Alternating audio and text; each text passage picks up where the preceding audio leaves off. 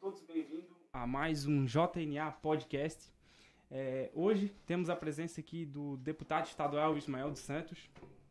É, o deputado Ismael é graduado em Administração e Letras pela FURB, é especialista em qualidade na comunicação também pela FURB, é doutor e mestre em literatura pela UFSC. O deputado também fundou em 1996 o Centro Terapêutico Vida, CTV, em Blumenau, por onde já passaram mais de 2 mil jovens internos em busca de reabilitação para a dependência química. O deputado também tem um vasto, uma vasta publicação em livros é, no campo literário desde 1986 a 2021, né, deputado? Aí já se foram em torno de 56 obras, né? É, nas áreas política, história, ficcional, teológica e infanto-juvenil. É, está aqui comigo também um dos nossos jovens do grupo JNA, o Bruno. Muito Boa obrigado, noite. Bruno. E deputado, de novo, noite, eu agradeço a atenção e a disponibilidade do senhor em nos atender prontamente ao nosso pedido de estar aqui conosco no nosso podcast. Foi uma, é uma honra muito grande é, ter o senhor aqui conosco. E o senhor também, sempre muito presente da juventude, muito próximo aos jovens. É uma honra para nós, tá? E o senhor tem alguma coisa a acrescentar? Ok, aí? então, vamos lá, saudar esse povo aí que está nos acompanhando. É, turma jovem aí, é JNA, é Isso, Juventude Jo- Novo, Jovens Novo Amanhecer. Jovens Novo Amanhecer. É o podcast é, promovido aí por vocês. Eu quero ag- agradecer aqui a Letícia e que nos fez o convite, é, dizer da nossa é, alegria em falar sobre esse tema, que é um tema leve, né? Sair um pouquinho da política, Exatamente, o É, poder da leitura, né? Um tema tão importante, entrar né? na literatura aí, o poder da leitura, que é algo que nos apaixona no dia a dia, que nos alimenta, É verdade. é, e que é, eu costumo dizer que a literatura é a arte que usa é, a palavra como ferramenta, né? Uhum. É, mas além da palavra, uma outra coisa fantástica que é a imaginação. Né? Então, depois a gente vai falar um pouquinho sobre os nossos, os nossos livros. É, tem livros que você tem que é, imergir na pesquisa. Né? E Uhum. tem livros, por exemplo, que me. é, talvez é, é, exauriram as minhas forças aí durante quatro anos, como foi, por exemplo, a minha tese de doutorado, a transposição da fábula clássica. Outros foram livros rápidos que eu escrevi em uma semana, né? Mas eh, o diferencial está nisso, né? Um é você tem que mergulhar na pesquisa e o outro você dá asas à imaginação. Então isso é isso que faz a diferença. Mas de fato eh, iniciamos a nossa caminhada aí, como você colocou, em 86, né? E lá se vão 35 anos. 35 Não era nem nascido. Vocês não eram nem. tenho- ambos, eu tenho- eu tenho ambos não eram nascidos, né? 26 anos, olha. Acho que a equipe toda que está aí não era nascida ainda, Não, né? Ninguém aqui era Ah, nascido. pois é, nem o Jorginho que está nos acompanhando aqui, secretário de Fazenda da Prefeitura de Gaspar, nos acompanha hoje. Ah, pois é, em 86 surgiu essa primeira ideia, e depois a gente pode falar um pouquinho de como fomos atraídos para né? essa área da literatura. Por favor. É, deputado, então já vamos entrar no tema, para Ok. não ficar tomando muito tempo. No ponto de vista literário e político. Bom, há um vínculo muito próximo, né? É, eu diria que a, a política começou com a literatura, não a literatura escrita, mas a literatura oral. né? Quando e falando agora da política do ponto de vista democrático, Isso. né? A democracia que nasce no berço lá da Grécia, quando a, a população ia para a ágora, né? A praça eh, e podia ah, dar a sua opinião. Né? Então ali eh, surgiram os grandes eh, artistas da palavra, Sócrates, Platão, Aristóteles, né? eh, que deram eh, esse, essa solidez, essa musculatura a toda a literatura ocidental e até oriental, mas principalmente ocidental, no mundo moderno. Então a, a democracia surge no berço ali grego e a partir de então surge também a, a literatura escrita, né?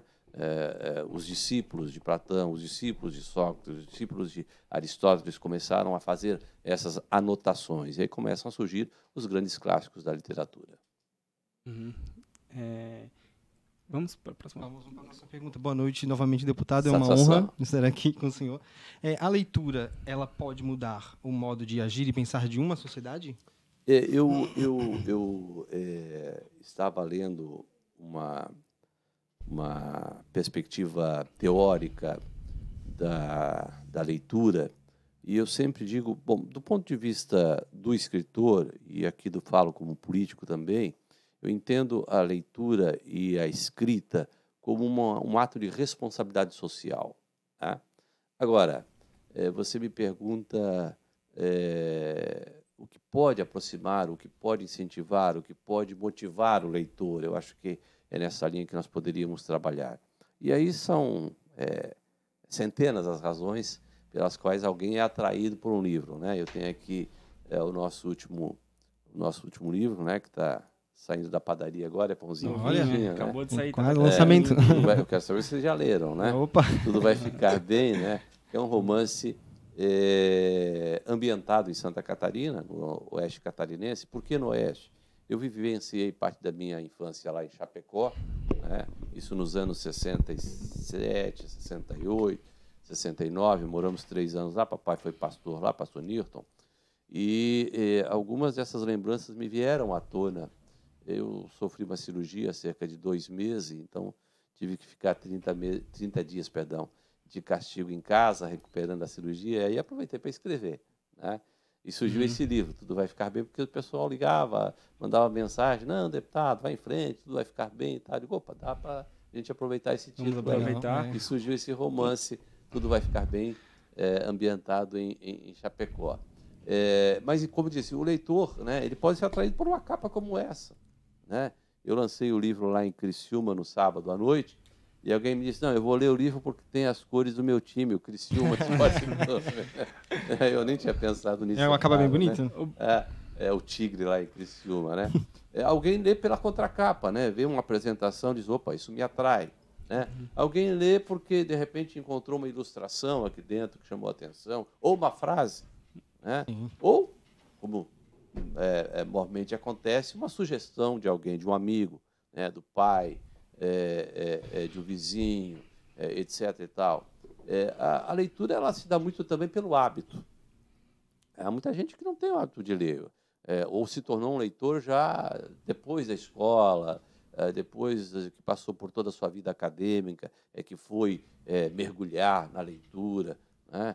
É, nós, brasileiros, ainda somos muito acomodados e, e temos uma disputa muito forte agora, né, não só com a televisão, mas principalmente agora uhum, com as redes sociais. Né? Uh, mas, por exemplo, se você olhar na, na cultura judaica, o, ainda hoje, ainda hoje, é, o, o, o, garoto judeu, a menina é, é, é que está na escola lá em Israel, ela é obrigada a ler pelo menos, não é, o ele é obrigado a ler pelo menos cinco livros por mês. A cultura, né? Significa né? um livro é... por semana. Exatamente. É? Então você cria o hábito de leitura. Imagine quem lê não é, cinco livros por Mas, mês. Imagina. Né? Vai ter uma é, formação e um hábito e não, não vai. É, é, é insaciável, não é? Sim. A sua ida à biblioteca, à, à livraria uh, ou ao empréstimo para, para ter acesso ao livro. E é claro, não é, não é por nada que os grandes Nobel né, da literatura, da medicina, da ciência é, têm é, sangue judaico. Não é porque eles têm um QI mais elevado, é porque mergulharam na leitura, porque foram pesquisar, não é? porque estudaram. Não é? É, é, e é isso que nós queremos incentivar. E eu tenho, deixa eu abrir um segredinho aqui para vocês, eu fiz um pacto com Deus. Tá? Em 86 eu escrevi o primeiro livro, Hum. A gente pode falar sobre isso, da CPAD, a Casa Publicadora das Médias do Brasil, e foi interessante como isso aconteceu, mas enfim. Uh, e, e, esses livros, claro, eram negociados por essas grandes editoras. Eu, eu publiquei pela Vida, pela Vida Nova tal. Mas há, há cerca de 20 anos, né, uh, uh, no ano de 2000 aproximadamente, eu fiz um pacto com Deus. Qual foi o pacto que eu fiz com Deus? De escrever um livro por, por, por ano, né? um livro por ano. É, mas eu me autoproibi, e eu entendo que foi uma direção de Deus, de vender livros. Enquanto for político, eu estou proibido por Deus, eu posso assim dizer, tomo essa liberdade de vender livros. Então, como é que você faz, Mael? A gente busca parceiros e publica livros e distribui gratuitamente. Por quê? Porque eu estou incentivando. Ainda hoje eu recebi uma, uma, um vídeo de uma menina lá de Forquilinha, no sul do estado. Estava com dois livros meus. Eu acompanhei, eu é, vi. Então, é muito legal. Porque hoje, espontaneamente, ela mandou um vídeo para mim, olha, apaixonado por seu livro, mande para mim, eu quero ler mais livros tal. Né? É, é, então, é isso que motiva a gente escrever.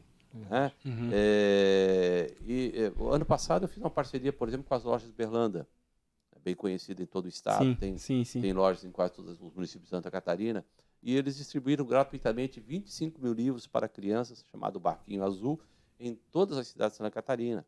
Né? Ano, uh, esse ano de 2021 já estamos com dois livros. O primeiro foi lançado no começo do ano, A Fantástica Visita ao Paraíso, que também foi um livro patrocinado por amigos.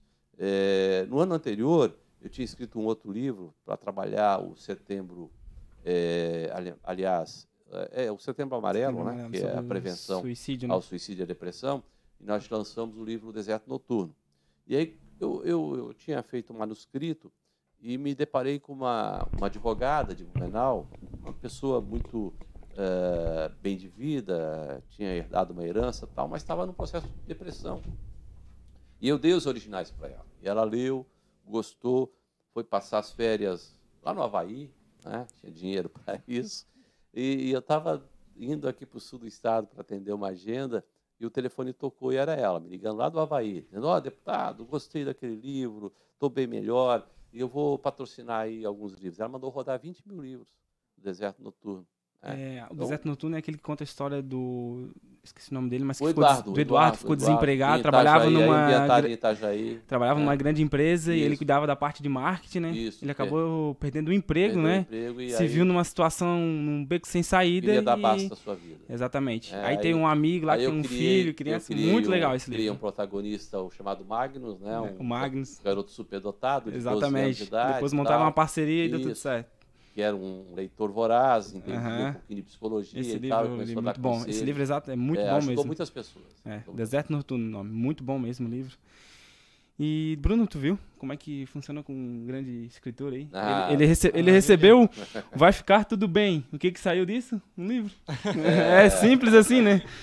É. é imaginação, leitura, às vezes o incentivo, né? alguém pede para escrever sobre o assunto. Esse do, da questão da depressão foi uma solicitação para a hum. gente fazer os seminários. Eu tenho um seminário com a nossa Comissão de Prevenção e Combate às Drogas chamado Viver a Melhor Escolha. E alguém disse, pô, precisava fazer uma cartilha para quando a gente fazia a palestra, dar para a pessoa tal. Eu digo, não, então, vamos lá, vamos pensar um texto aí que possa ajudar as pessoas que estão passando por esse momento depressivo. Deputado, uma, uma outra questão.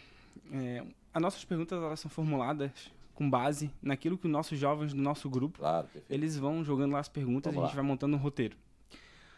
A leitura engrandece o espírito? O que, que o senhor tem a nos dizer? Eu vou puxar aqui é pela Bíblia, né? Paulo, né? É... Quando Paulo estava na prisão, ele pede encarecidamente que tragam os livros. Né? E muita gente não presta atenção nisso, né?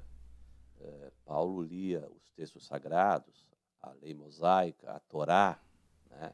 mas ele é, conhecia muito bem também os filósofos da época. Não é que ele cita né? É, vários é... filósofos, quando você pega é, Atos, uh, capítulo 17, por exemplo, uh, você vai ver Paulo falando uh, sobre os filósofos da época, o, o, clima filosófico que, chegou no seu tempo áureo, nos tempos de Paulo, enfim.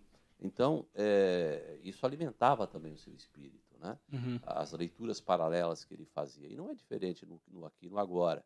Né? É, quem lê, pensa melhor. Quem lê, é, decide melhor.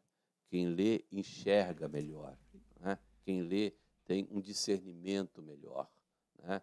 Não só o texto sagrado, que precisamos nos dedicar a né? ele, né? E aqui eu, eu sempre cito o papai como um grande exemplo. Infelizmente nos deixou há cerca de um ano, mas papai leu a Bíblia de capa a capa mais de 150 vezes. Né? Chegou uma vez que ele leu a Bíblia toda de joelhos. Né? Então ele tinha esse hábito. E ele era um, foi um garoto órfão, etc., eh, que teve apenas seis meses de ensino formal. Só seis meses de aula, né, de escola. Teve que sair da escola para sustentar a família com sete anos de idade. Mas ele se tornou um autodidata, lendo a Bíblia e outros livros. Tanto é que escreveu, ele mesmo escreveu vários livros.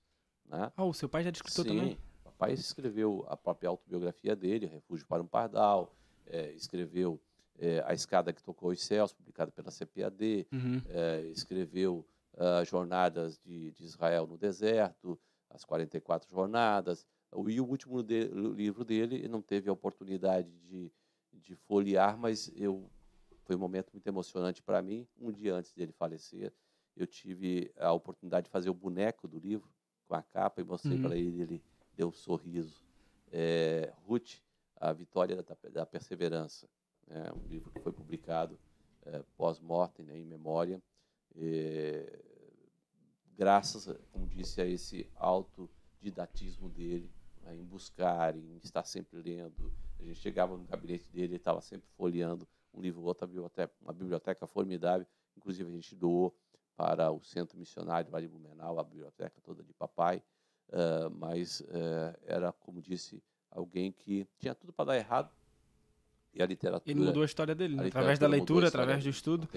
É, uma, da no- uma das nossas perguntas aqui já era exatamente isso. O seu interesse pela literatura, pela leitura, então é familiar? Surgiu de família? Familiar, né? O Familiar. exemplo do papai. O exemplo do Aham. papai e mamãe também lia muito. Né? É, e eu comecei os meus primeiros, é, minhas primeiras jornadas literárias em Lages, morávamos lá, papai foi pastor presidente da Assembleia de Deus lá, e, e Lages tem uma biblioteca municipal muito boa, talvez uma das melhores do estado, né, no chamado Tanque lá, que é um, é um jardim botânico que tem lá em Lages, e eu ia sempre lá na biblioteca e comecei a ler, primeiro li todos os livros de Monteiro Lobato, eh, depois de Júlio Verne, eu gostava muito daquelas histórias bonitas de Júlio Verne, fantástica, A Volta ao Mundo em 80 Dias e tal, eh, histórias que marcaram a minha infância, né? E eu pensava, puxa, um dia eu quero escrever um livro, um dia eu quero escrever um livro. E o que, que mais me ajudou ah, a- a- a- na vida literária, além, é claro, da, da formação acadêmica, né? Ah, foi uma, uma ferramenta que hoje já não está em desuso, eh, mas que no passado, né, no meu, meus velhos tempos, há 40 anos atrás, eh, era muito, eh, digamos assim, comum entre os jovens, que era o tal do diário. O diário. É. Então eu comprava um caderno e todo dia, isso era obrigatório, eu escrevia uma folha. O que aconteceu hoje no meu dia?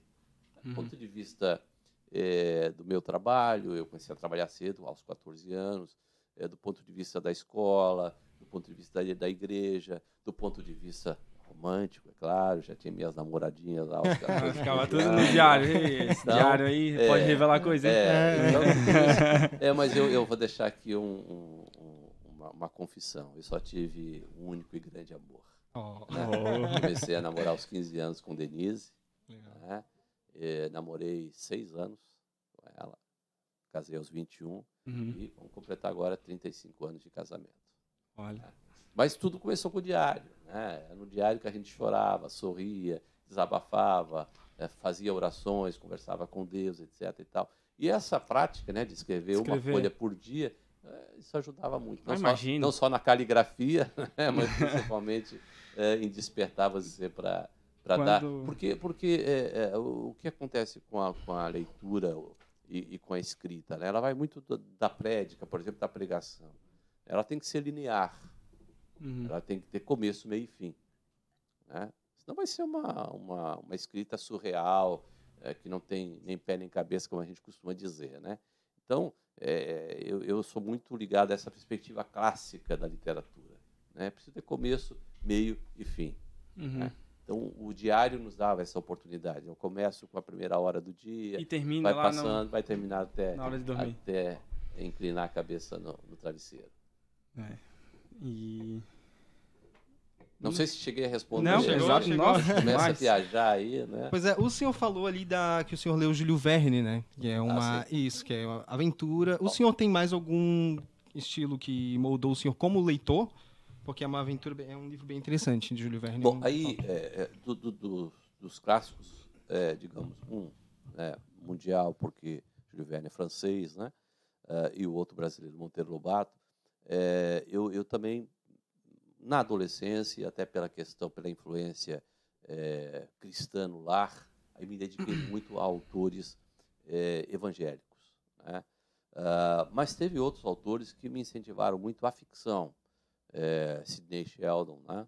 eu uhum. gosto muito dos livros dele, morreu recentemente, li muito dos seus romances, e que me deu assim a perspectiva do estilo. Né? Aí você sai um pouco do conteúdo e vai para o estilo. Né? Uh, com a minha formação aí na área acadêmica, principalmente o doutorado, eu fui trabalhar com as fábulas, eu peguei La Fontaine, Esopo, Fedro, né? autores que também me influenciaram muito, mas numa perspectiva mais da imaginação. Você pega uma fábula, né? os animais conversando entre si, etc., mas sempre também com uma perspectiva moral. E aí uh, eu fiz esse recorte uh, da literatura infanto-juvenil.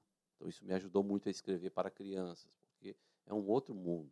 Né? Você se colocar no nível de uma criança, tentar conversar com ela, né? Chamar a atenção dela, né? chamar né? É que não é fácil dela, chamar a atenção é, de uma criança, né? É Ainda fácil. mais através da leitura. É.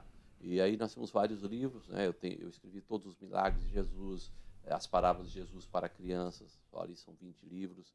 Uh, uh, escrevi também um, uma coleção que marcou história, permita-me dizer com muita modéstia, na literatura catarinense, porque está presente em todas as escolas públicas de Santa Catarina.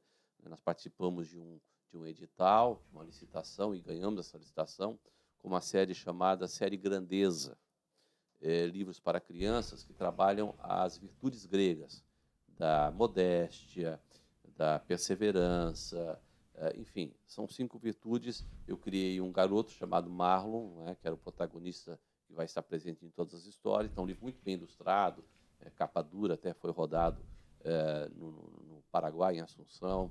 É, eu, uma, uma, das coisas que muito marcou a minha, minha caminhada literária foi quando eu recepcionei aqui na capital é, uma Scania é, sobrecarregada de livros, né, livros enormes, né?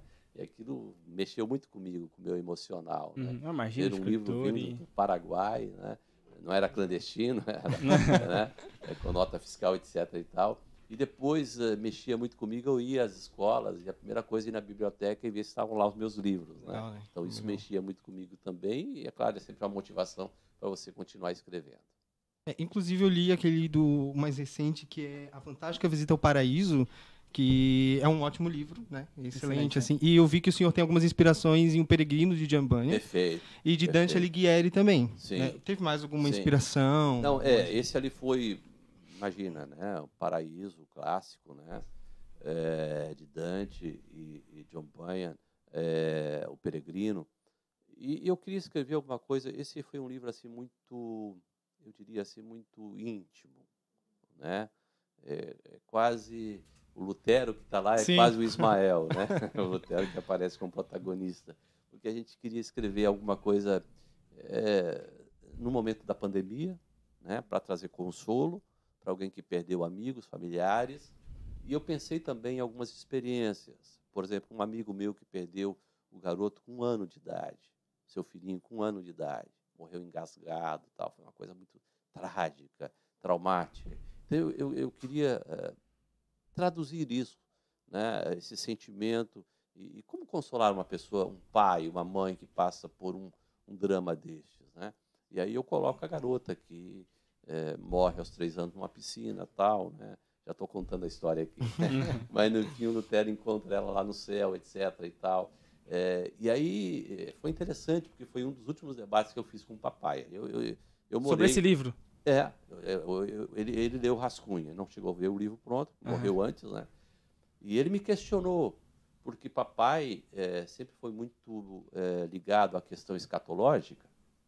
Eu aprendi tudo, tudo que eu sei de escatologia. O deputado já fala no início que não vai discutir sobre escatologia. É, mas ele chamou tinha, a atenção. Papai tinha aquele, aquele quadro, talvez alguns dos, dos nossos internautas, é, é, que não são astronautas, né? são internautas. internautas. Talvez os nossos internautas já viram aquele plano divino através dos séculos, aquele mapa enorme que mostra desde o Gênesis até o Apocalipse e tal. Então, papai era expert nisso aí. E, e, uma coisa que ele não concordava comigo, né? nós tínhamos esse debate teológico, escatológico, é, de que no céu há crianças. Papai não admitia isso. pai entendia sempre que é, chegando no céu você já é adulto. Né? E eu tenho uma outra perspectiva. E aí comecei a questioná-lo, porque Davi, quando perde o seu filho, né, com Betseba, o filho morre, não é? Depois é que vem Salomão, mas o primeiro filho morre. E lá ele fica sete dias lá é, é, em luto, né? não quer comer, não quer se alimentar, Sim. e alguém lá vai levar uma palavra de ânimo para ele.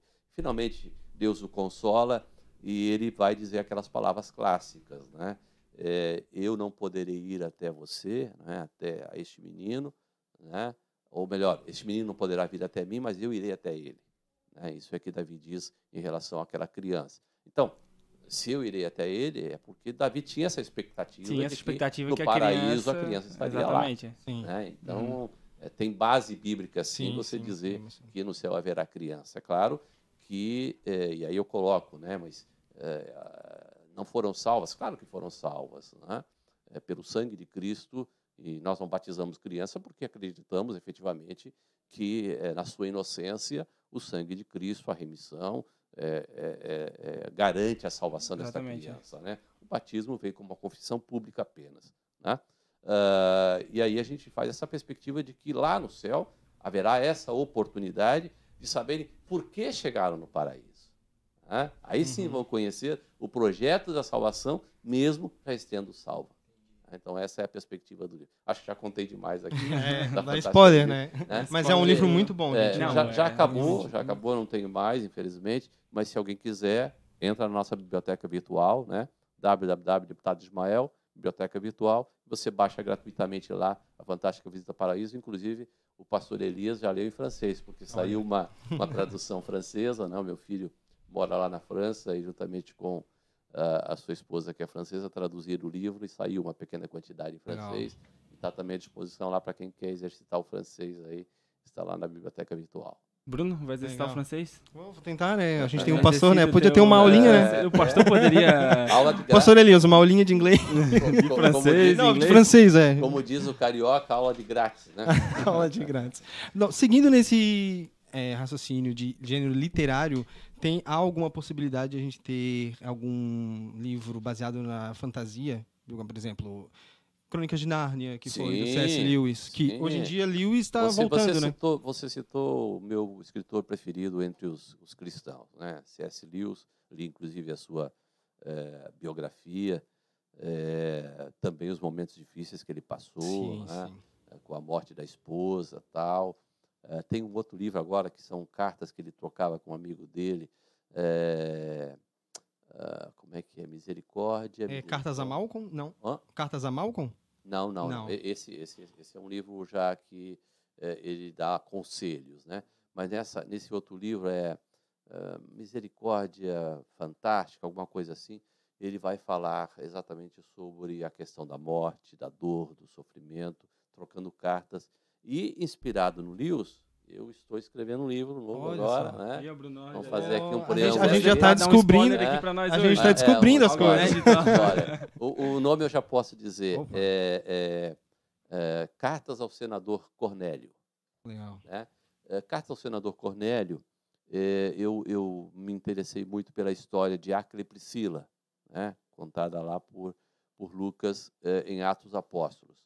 E eu mergulhei em pesquisar sobre Acre e Priscila e descobri que Priscila, na tradição é, cristã é, medieval, é, ela vem de uma família rica da elite romana, né, enquanto Áquila é um judeu que morava no Ponto, né, se encontra em Roma e casam tal. Isso é história. Né? É o que, que vem de imaginação? É a tradição, né, a tradição literária medieval que vai dizer que uh, Priscila era sobrinha de um senador romano chamado Cornélio. Esse senador de fato existiu. Né? Uh, e aí o que, que eu faço?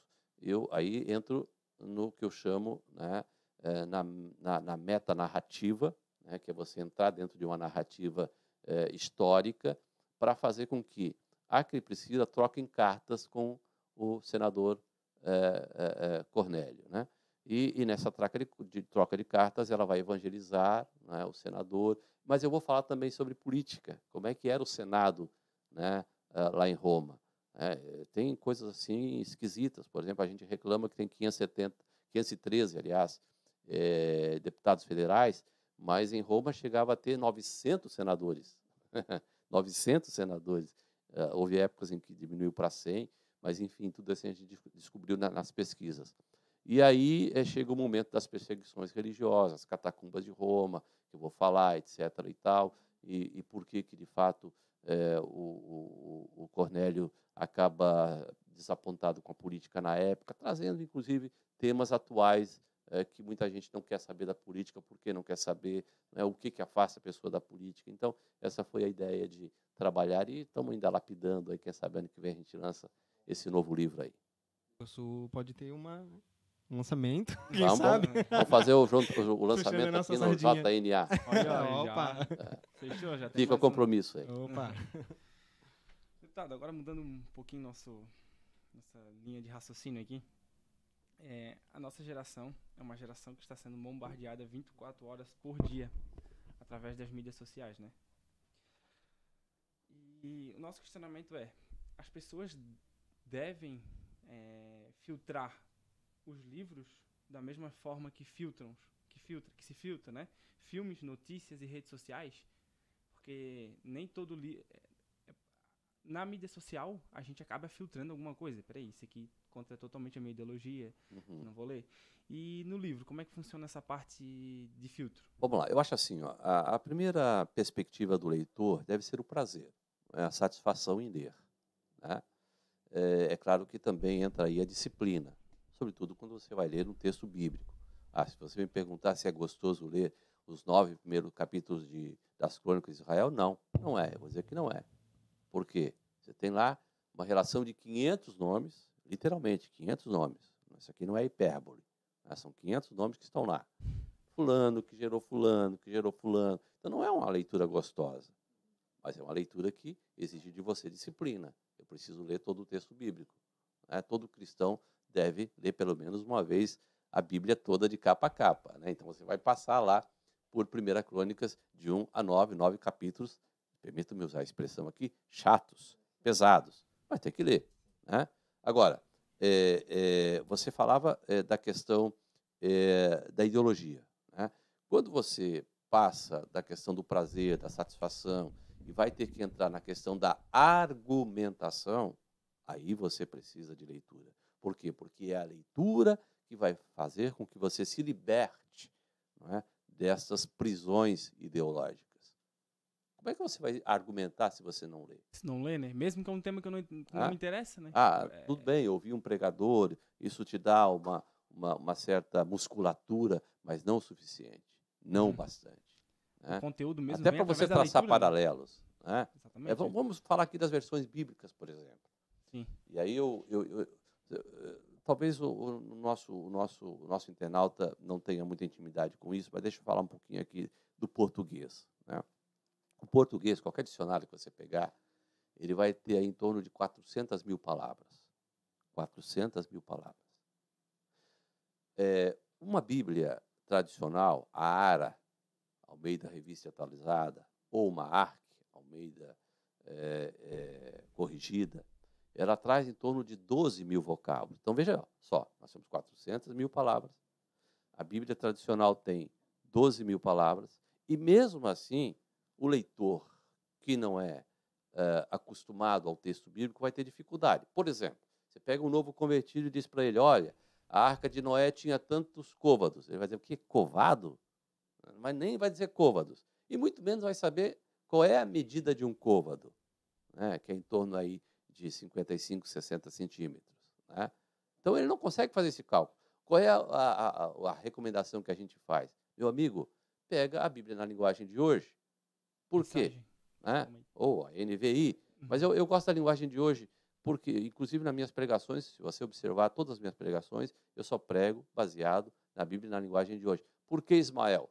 Faça a resposta. Porque a Bíblia na linguagem de hoje trabalha com 6 mil vocábulos, em vez de 12 mil. Então, ela, ela, ela traz o texto teológico para perto de você, certo? Em vez de falar de propiciação, o que é propiciação? Se você não tem um pouquinho de teologia, você não sabe o que é. Ela vai falar de substituição. Pronto, opa, substituir é fácil. Está entendendo? Então ela te aproxima muito. E aí é um outro dado interessante, só para me fechar aqui. É, hoje, um, um, um, estudante acadêmico, digamos aí, uh, na linha de mestrado, ele vai dominar em torno de 9 mil palavras. Então ele não chega nem aos 12 mil da Bíblia tradicional. Exatamente. Né? E, e, nós aqui, o povão, né, dominamos uma média de 3 mil palavras. 3 mil palavras. Então, fica muito difícil você subir essa escadaria né, de uma Bíblia tradicional se você não tiver um dicionário à sua disposição. Uhum. Daí é, a minha é, defesa de que é, o novo convertido e qualquer um de nós utilize é, uma tradução, uma versão mais acessível, seja a NVI, a Bíblia na linguagem de hoje, é, que eu recomendo é, porque não tem nenhuma preocupação do ponto de vista teológico, é para facilitar realmente o entendimento da leitura. quais os gêneros literários que lhe moldaram como leitor e escritor? De, de, que forma que tudo iniciou? O deputado já passou alguma coisinha ali no início, Monteiro Lobato. Sim, sim. Mas, é, de fato, como é que despertou o interesse pela leitura? Vamos lá, é, um pouquinho de teoria aqui. Existem três formas clássicas de você escrever um texto. Né? E aí, qualquer um que passou pelos bancos escolares vai lembrar disso. A narração, né? a descrição e a dissertação. Uhum. Perfeito? Narração. O que é narração? Sequência de fatos. Né? Você vê um acidente ali, ah, o carro estava parado, veio outro carro, bateu nele e tal. Isso é, um, é uma narração, hum, né? Qualquer, que é, é, a linguagem mais fácil e mais popular. A segunda é a descrição. O que é a descrição? É a, é a sequência de imagens. Enquanto a narração é a sequência de fatos, a descrição é a sequência de imagens. Por exemplo, você pega Gênesis capítulo 2, 3, enfim, quando Deus vai é, é, criar o Jardim do Éden, e ali você vai ver. Ah, havia um jardim ao norte, o rio que corria ao sul, né, a árvore da vida. Então você vai passando na sua cabeça uma série de imagens. A árvore da vida, o rio da vida, né, o, o, o, portão norte, sul, etc. e tal. Uh, isso é a sequência de imagens, a descrição. Agora, vem a terceira fórmula clássica de se escrever um texto, que é a mais difícil, que é a dissertação. Por quê?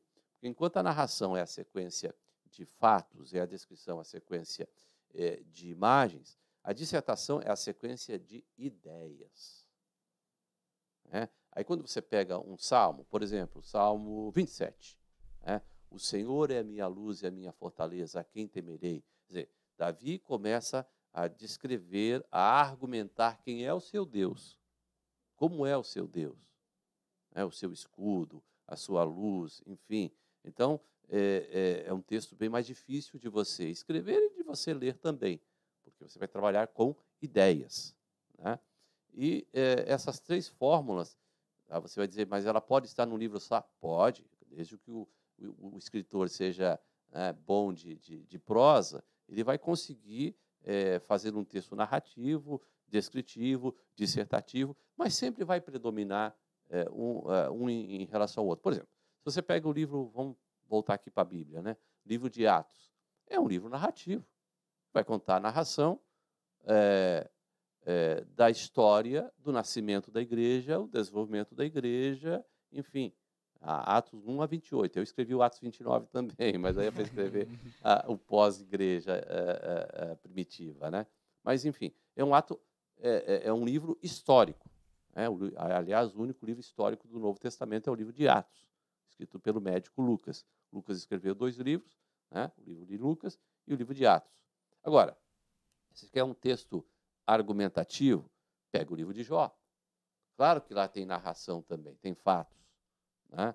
Claro que lá também tem é, sequência de imagens. Né? Imagine Jó é, com aquele caco de, de, de telha, é, tirando ali ah, as suas feridas, etc. São, são, são imagens. Mas o que há mais ali? O que há mais ali é a argumentação, é o questionamento. Onde está Deus na hora do sofrimento?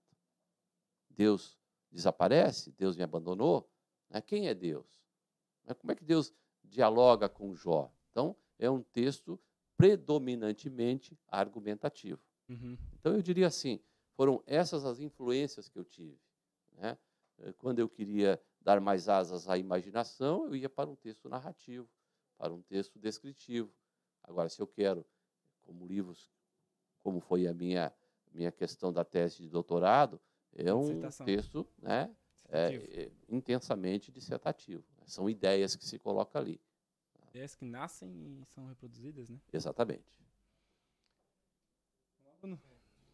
É, em relação a, por, por, exemplo, alguém que está em processo de estudo teológico, como estudar corretamente um livro? Como a, dividir essa parte, essa questão? Olha, quando se fala em teologia, né, que é a ciência da busca por Deus, né, o Theos, uh, é muito importante que você não se baseie num único escritor, numa única fonte. Eu gosto muito, por exemplo, de Russell Champlin. Por quê? Né, tem aquele uh, compêndio, a Bíblia versículo por versículo, tanto o Antigo quanto o Novo Testamento. Aliás, a história dele está interessante. Um missionário americano veio para o Brasil e, durante os 14 anos que esteve aqui no Brasil, escreveu praticamente toda essa coletânea é, versículo por versículo da Bíblia. Mas o, qual é o segredo e, e o que me, me cativa na teologia de Russell Champlin? É que ele, ele, ele pega o texto lá no original grego, por exemplo, no Novo Testamento, ele traduz para o português, então já é uma grande coisa. Né? É, até esses dias bateu lá na minha porta, só deixa eu abrir um recorte aqui.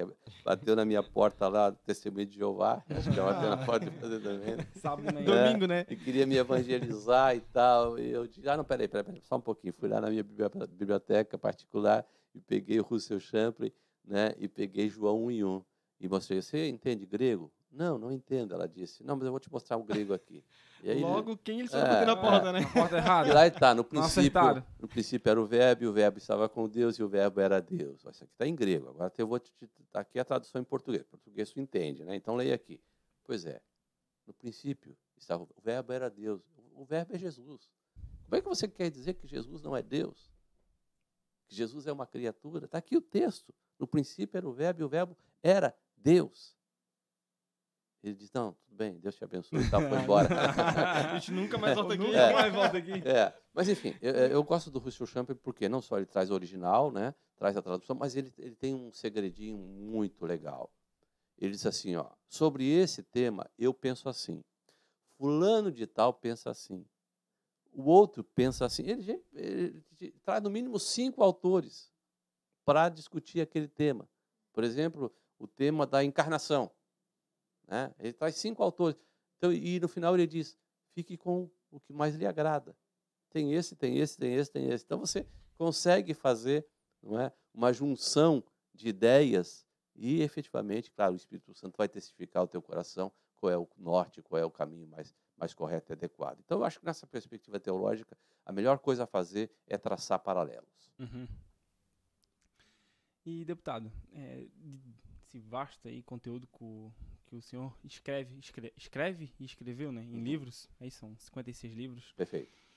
Há, há algum deles que marcou mais a sua vida? Tem aquele livro que falou nos seus livros, desperta. É, é, é como você perguntar para o pai qual, qual é o filho, filho que você gosta mais. mais. Ô, meu amigo Elias, pastor Elias, reverendo, chegou aqui, satisfação favor, sente-se à minha direita. É, não vou querer que você, você sentar à minha esquerda, vai ficar ruim. Se eu falar alguma heresia aqui, me repreenda aí, reverendo Elias. Uh, bom, é, é, claro que tem livros que é, é, trabalharam muito comigo é, e, sobretudo, do ponto de vista cristão. Né? E se você me pedisse para escrever um único livro dos 56, eu ficaria com o Mediterrâneo. Por que o Mediterrâneo? É, porque o Mediterrâneo ele é um compêndio é, dos três meses que Paulo passou na ilha de Malta. E é interessante que Lucas, né, Lucas e Aristarco acompanharam Paulo nessa viagem a, a Malta. Né? É, Lucas e Aristarco eram gregos né? uh, e foram, digamos assim, liberados pelo Império, mesmo Paulo sendo um prisioneiro, para acompanhá-lo nessa viagem que começa lá é, em Cesareia, né, e vai até chegar a Roma. Mas no meio do caminho, o navio vai a pique, enfim, todo mundo conhece a história. É, uh, Atos capítulo 27 e 28. E uh, Paulo vai parar nessa ilha, pequena ilha, a ilha de Malta. E lá, diz a Bíblia, ficaram três meses, e tudo que a Bíblia diz é que uh, ele teve ali o livramento de uma serpente, né, da picada de uma serpente, quando os náufragos, 276 náufragos chegaram à ilha, e, e que ele curou o pai do governador, né, o Públio, pai do governador da ilha. E é só isso que a Bíblia diz. Três meses que Paulo passou ali. Então, mais uma vez, eu entro na perspectiva da meta-narrativa. Né? O que poderia ter acontecido, dando asa à imaginação, a Paulo nesses três meses que passou ali.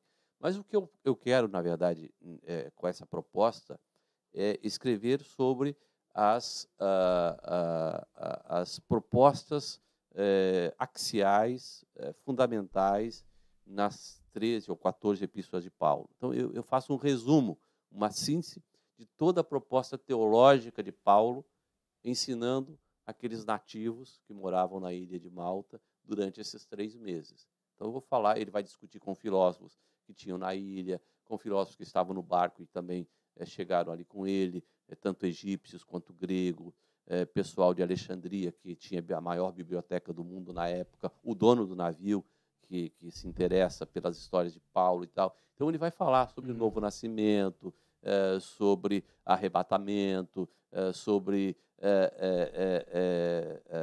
ações milagrosas de Deus, né, intervenções sobrenaturais de Deus.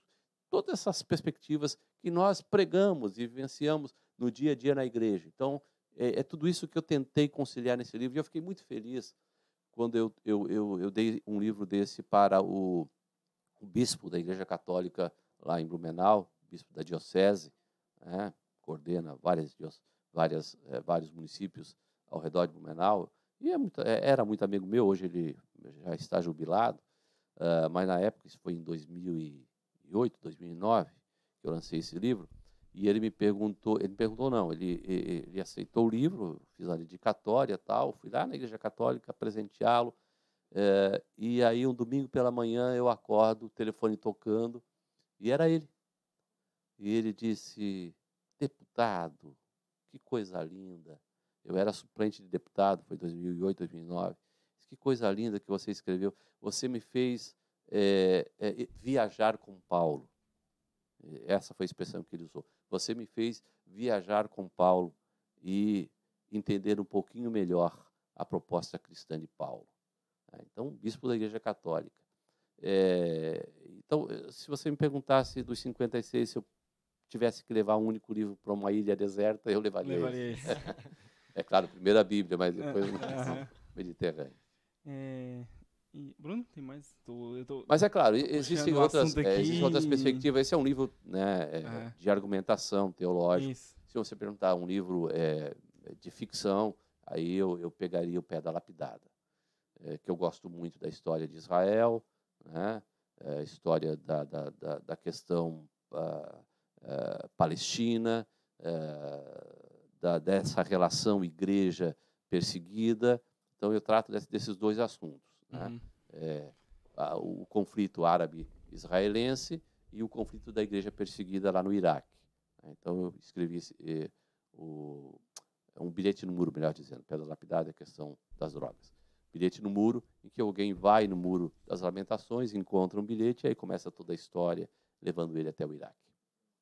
É, deputado, é, mudando de novo um pouco o assunto, a gente, nós temos todos uma análise ali no, no seu, na sua autobiografia é, aí disputou 11 campanhas eleitorais, foi teve três mandatos de vereador, três como deputado estadual. Teve uma que eu achei muito interessante que o senhor disse que acredita que empatou. Empatei, empatei. Empatou. Mais votado e não Foi cheguei. mais votado não levou. Ganhou, mas não levou. 60 mil votos. É, imagina, 60 mil votos e, e, não entrar. É. É... Teve gente que entrou com 12 mil. Exatamente, a é. legenda levou ele. É. E o que acontece? A gente viu que está em destaque a palavra perseverança.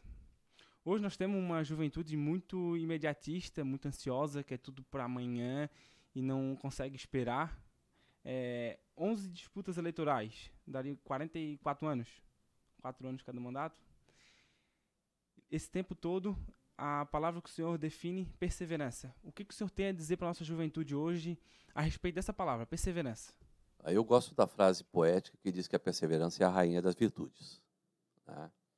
É, a perseverança ela faz com que é, você entenda o processo de Deus, porque nós somos muito e você colocava aí a questão dessa geração e podemos nos colocar junto com essa geração. Nós, o ser humano é imediatista. Nós queremos o fast food, nós queremos o aqui e o agora. É, você gira a chave, liga o carro, você aperta o botão, liga a luz, é, você coloca a sua comida no micro-ondas em, é, em dois minutinhos está pronta ali. Né? Então, e, e, o que, que acontece? Isso contagia a nossa vida com Deus. Nós queremos trazer essa cultura imediatista para a nossa relação com Deus. E com Deus não é assim. Não com é Deus assim. é um assim. processo. Com Deus é Salmo 40. Esperei com paciência no Senhor. É, esperar já é difícil, agora com paciência mais ainda. É mais difícil é, Esperei com paciência no Senhor e ele se inclinou para mim. Quer dizer, por que, mas por que esperar? Alguém pergunta. É, e, e, o pastor Elias, que está aqui, vai corroborar comigo. Né? Eu sou filho de pastor também. É, durante 60 anos, papai foi pastor e pelo menos durante 50 anos eu acompanho o seu ministério. E a gente viu, permita-me que usar a expressão, estamos aqui conversando com jovens, muita gente quebrou a cara porque não soube esperar, porque queimou a etapa. Né? Então, é, enquanto você está esperando, Deus está exercitando os teus músculos espirituais para as batalhas que você tem que enfrentar. Está lapidando, né? Lapidando. É o processo, é. né? Muitas vezes é o processo. Não existe, vida. não existe outra forma de se relacionar com Deus senão processo, etapa. Né? Com Deus é step by step passo após passo. É, é, e a nossa geração não entende isso, né? Acha que recebe uma, uma profecia e acredita que a profecia vai se cumprir no dia de amanhã. No é, o acreditar no Mega Sena, né? É, é e... Vou ficar rico do dia para a noite, etc. e tal, né? Mas não é assim. Não é? É, é de fato, é preciso entender. É, e, e, como é que esse processo. Esse, é um processo doloroso. É, é um processo de disciplina, é um processo de decisão. Né? Deus não impõe. Né? Você tem que realmente se entregar. Né? E aí nós vamos falar das práticas devocionais, a leitura da palavra, a oração, a convivência entre os irmãos. Nós estamos vivendo um momento, e o pastor Elias, tenho certeza, vai concordar comigo, é? em que as pessoas pensam que podem ser cristão em casa. Ah, agora tem, tem a live do, é, do culto live, domingo. Tem, tem a televisão, tem o rádio, etc. E tal, mas não é assim. É a convivência que vai te aproximar. É, é, você se aproxima de Deus quando você se aproxima do seu irmão. Aí você me diz, ah, Ismael, ah, mas lá na igreja em Biguaçu há pessoas de difícil convivência. Em Blumenau também, Nova York também, lá na França também, em Hong Kong também. O que, que eu faço? Faz o que diz Paulo. Qual é o conselho de Paulo? Suportai-vos uns aos outros no Senhor. Não é outro conselho. Suportai-vos uns aos outros no Senhor. Né? Tem gente que tem uma bagagem cultural diferente da minha. Exatamente, tem que, né? tem que entender, Pensa tem que se até, adaptar. Até uma... interpreta o texto bíblico de forma diferente do que eu. Né? Ah, tem gente que gosta de, um, de uma canção mais, né, mais ritmada, outros mais. Né? Eu e o pastor Elias somos da velha geração, somos do acordeon, da sanfona tal. Enfim, mas você tem que é, suportar, no bom sentido, não é? Entender a cultura, é, todo uma, um processo, e aí o pastor Elias pode falar muito bem disso, por exemplo, de um culto, uma liturgia na igreja francesa e na igreja brasileira. Né? Desde as canções, a forma da prédica, enfim, é, o tempo do culto, tudo isso é, diferencia. Lá na França, por exemplo, a Santa Ceia todo domingo, é isso, né, pastor Elias? Todo domingo de manhã você tem a ceia. Para nós aqui é até, até chocante. Né? Aqui a liturgia na Assembleia de Deus é uma vez por mês. Uma vez por mês. Né? É, mas por que toda semana? É, enfim, é, é, é relembrar o. Exato. Jesus disse todas as vezes que se reunirem, fazer isso em memória de mim. Dizer, se eu tomei banho, eh, perdão, se eu tomei a ceia no sábado à noite, eu posso tomar no domingo de manhã também, posso tomar domingo à noite se for no outro culto também. Isso não tem nenhum pecado, não tem nenhuma restrição. É apenas uma questão de litúrgica. Uhum. Tá? É. E, o deputado, então, para nós já irmos pro... É, acho que estouramos o tempo já, Para né? nós já encerrar e ir pro, pro final, nosso diretor, o Everton, ele é bem crítico. Já tava com a Ele plaquinha. já tava com uma plaquinha lá atrás de mim, ó. Vamos encerrar, vamos encerrar. Vou- Deputado, a gente tem algumas perguntas que a gente Vamos faz lá. de praxe em todos os podcasts. Um livro. Pra... Um Bom. livro que o senhor tenha... Vai agregar. Primeira Bíblia, né? Não posso. Não, não. Senão, senão eu não, não, não, não me elejo mais nem deputado. Pastor Elias ficou de olho nessa agora. Vamos ver o que vai sair ali, ó. Mas se você me pedir assim um livro, né, digamos, é, da área é, profana, por assim dizer, né, tô colocando a Bíblia como um livro sacro, né, é, eu colocaria ah, um livro clássico, um romance, né, em seus passos o que faria Jesus. Um livro que eu aconselho. Você entra aí na internet, tem, pode baixar gratuitamente, em seus passos o que faria Jesus. Uma música. Rapaz, tem tanta música que eu gosto, mas ultimamente eu estou apaixonado pelo Salmo 5. Ah, o Salmo 5 foi porque foi o primeiro hino, e agora deixa eu dar aqui um, um toquezinho de cultura, né? Foi o primeiro hino cantado no Brasil, primeiro hino evangélico cantado no Brasil. O Brasil foi descoberto em 1500, 1550 chegaram aqui eh, os franceses, ficaram na ilha de Guanabara durante dois anos, eles eram huguenotes, né, franceses huguenotes, né, reformados, protestantes, eh, e não tinha nenhum pastor. Aí mandaram uma carta para João Calvino. João Calvino era francês, embora atuou bom tempo lá na Suíça, foi prefeito de Genebra, inclusive. Quando o João Calvino recebeu essa carta dos franceses que estavam no Brasil, mandou dois pastores para cá. E eles chegaram aqui no dia 12 de março de 1557 e realizaram o primeiro culto evangélico no Brasil. E cantaram essa canção, o Salmo de número 5. certo? A melodia provavelmente é outra, Uhum. né? mas a letra é a mesma. Né? Botar Ah. no Google Salmo de número 5, Salmo 5 está lá. vai né? aparecer essa. a, a- a melodia hoje que eu canto é Pela manhã tu ouvirás a minha voz, na longa noite eu a ti vigiarei. Faltou o tecladista. Além de escritora, daqui a pouco cantou. tava no- na bateria ali, ó. Mas é um hino que me apaixona muito e eu tenho cantado muito nas igrejas de Pão de Passo. É isso aí, então. É, deputado, agradecemos Terminou? novamente. A... É, encerrou? Então tá bom. Aí o nosso diretor já É, ali, então não tá adianta, bom. não tem escapatória. Ok? Meu abraço aí a todos os jovens. Obrigado aí por esse tempo. Foi um que prazer ter o senhor aqui conosco. Satisfação de nossa, pronto né? Nos atendeu. E alegria É. quem revê o amigo pastor Elias. É, meu filho está na França lá. É culpa dele, né? Ah, é, ele levou é. pra lá, é? Ficou oito meses lá com ele na França e se apaixonou por uma francesa e agora está lá. Mas, enfim, eh, deixo aqui as palavras de Filipenses capítulo 4, verso 19. E o meu Deus, segundo as suas riquezas, há de suprir todas as vossas necessidades, inclusive as necessidades literárias, né, em Cristo Jesus, nosso Senhor. Amém. Forte abraço. Recebemos. É, agradecer ao pastor Elias também, que é um forte companheiro nosso no nosso podcast, que de pronto sempre nos apoia. Ele que acompanha nossos roteiros. Se der problema, o pastor Elias acompanha o roteiro. Responsabilidade sai de nós. Aproveitar que ele já tá aqui. aproveitar, né? Agradecer o Everton, a Letícia, o Daniel, que está aqui na técnica, e Thiago também, que está sempre nos acompanhando aí. E dizer que esse é o nosso último podcast desse, dessa temporada. Ano que vem tem mais, uma nova temporada e tudo novo. É isso aí, novo cenário. Opa. né? E, Show de bola. e ano que vem tem eleição também, E ah, ano que vem, só para vem tem lembrar. eleição. É? Ah, fechamos chave de ouro, né? Logo quem, né? Forte abraço aí. Forte abraço. Abraço.